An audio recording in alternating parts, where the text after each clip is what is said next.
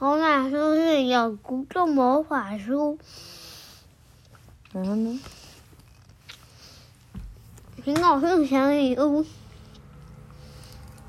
保卫模仿在屋外。嗯，好，上一出版社有毒的魔法书，你有吃过有毒的东西吗？嗯嗯，那吃有毒的东西会怎么样？中毒，中毒会怎么样？起控跳。死翘翘？嗯真的吗？嗯搞不好会变更健康啊。嗯会不会？嗯嗯所以只要有毒的东西你都不吃，嗯但是你吃很多有毒的东西，你知道吗？嗯，你不知道，像一直喝奶奶就有毒啊。因为什么？嗯，因为你不能同一个东西一直一直喝很久，然后像你这个年纪，你应该要喝就是比较大小孩的东西，不是这个小朋友的内内。只要不适合你的东西，就可能有毒。然后还有，你知道什么有毒吗？嗯嗯可乐有毒。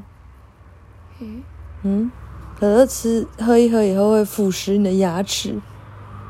然后呢，但不是有毒啊，有害，对你的身体不好。还有什么有有害？你猜猜看，嗯，洋芋片有害，但我们是不是都很喜欢吃？对呀，所以要少吃一点好吗？然后多喝水。好，雷亚和路易斯躺在床上，听到外面轰隆隆隆的雷声，小声聊着他们第一次骑扫帚的经验。佩特娜拉早就回到了苹果房子，她在门口拍掉帽子上的雨水后，才走进客厅。卢修斯正在那里等着她。拿到了吗？卢修斯紧张地问。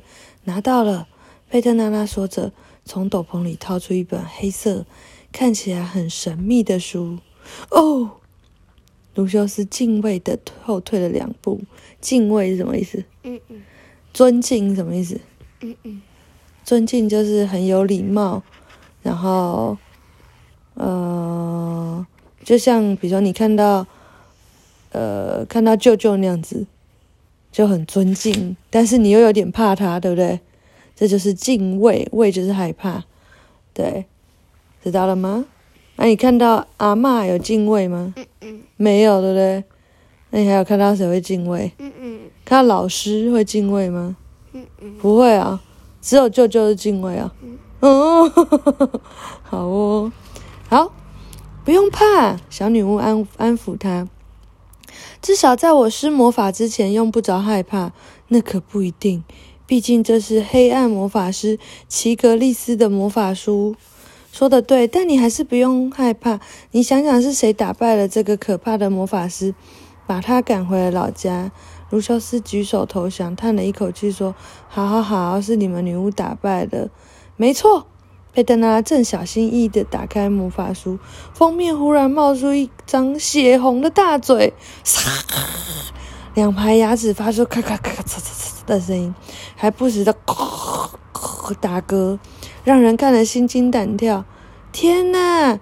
佩特拉大叫：“我差点忘了，必须戴上龙皮手套才能翻开这本魔法书。”接着，他从斗篷里掏出一双布满绿色龙鳞的手套，把手套戴到手肘的高度，一看就知道非常的危险。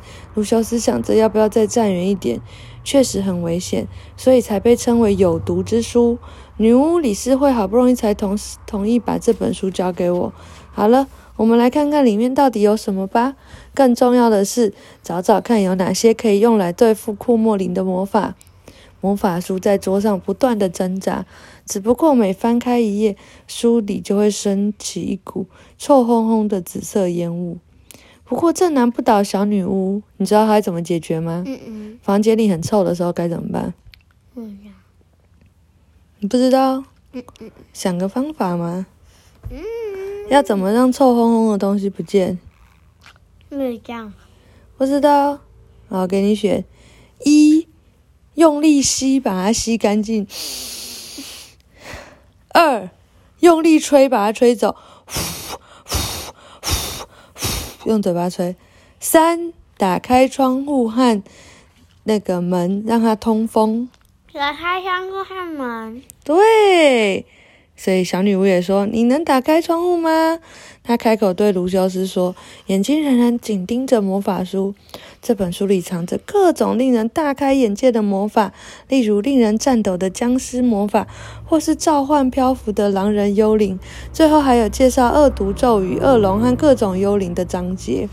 佩特娜拉知道书里一定可以找到一个魔法，能让库莫林彻底放弃买下模仿屋子的念头，甚至再不敢踏进这一半步。他一张接着一张仔细查看，你觉得怎么样？用哪个魔法对对付库莫林好呢？有哪些魔法？卢修斯问。变出一辆载满骷髅的幽灵马车怎么样？佩特奶奶咯咯咯的笑出来。或是三头巨龙？还是变出一个到处捣蛋的吵闹鬼？小女巫得意地说：“诶，我们就用这个吧。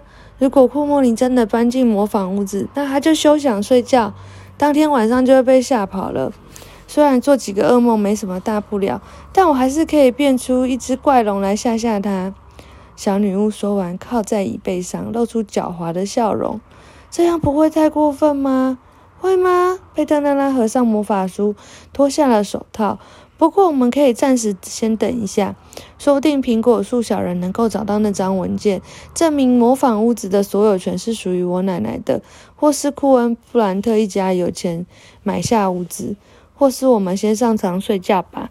卢修斯打了个哈欠，瞄了一眼炉子旁的那个张舒服的柳木小床，接着他表情严肃地对佩特娜拉说：“快把这本书拿走。”不然，你就算没施魔法，我也会做噩梦。嗯，佩特娜拉照做了。她戴着龙皮手手套，把书拿到玄关，锁进柜子里。柜子上还仔细的加了七道锁。一切都弄好后，佩特娜拉心满意足的钻进暖乎乎的被窝，做起有龙和威猛骑士的美梦，直到隔天清晨的阳光把她唤醒。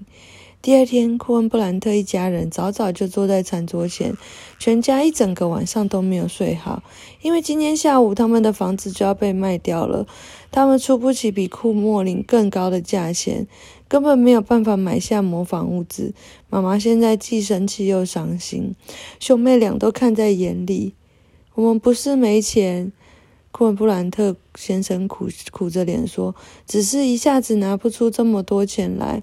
咖啡馆的生意很好，如果米尔斯坦先生同意我们先交一笔定定金，我们就能用每个月付一点的方式，慢慢买下模仿物资了。可是库莫林不会让我们这么做。”库恩布兰特太太说：“他存心想要对付我们，因为我们没把苹果蛋糕的配方卖给他。”他对模仿屋子才这么才，他才没有兴趣。他看了看其他人，语气坚定地说：“不管怎么样，我们都要齐心协力。我们开可以开一家新的咖啡馆，继续卖苹果尼女士的神奇苹果蛋糕。”库恩布兰特先生和兄兄妹俩都没有说话。他们不想开什么新的咖啡馆，只想继续住在模仿屋子里。兄妹俩下午放学回家的时候，库恩布兰特先生正在换衣服。他深深的叹了一口气，仿佛有块大石头压在他的胸口上。库恩布兰特太太同情的看着丈夫：“今天下午我们打烊休息吧，我陪你去见施梅芬尼先生，如何？”库恩布兰特先生摇摇手：“不做生意的话，我们的钱就更不够了。虽然我也不抱什么希望，不过我还是想出个价买下这栋屋子。我们跟你一起去。”路易斯说。“不行。”库恩布兰特先生说。“拜托了，爸爸。”雷亚缠着爸爸：“你还记得奶奶说的吗？两人一起分担，痛苦就减一半；三人一起分担，痛苦减更多。”路易斯接着说。库恩布兰特夫妇对看一眼，笑了出来。我们绝对不会乱说话。雷亚继续说服爸爸。我还可以坐在车里等你，路易斯说。雷亚朝着哥哥翻了个白眼，又拍了一下自己的额头。好吧，库恩布兰特先生妥协了。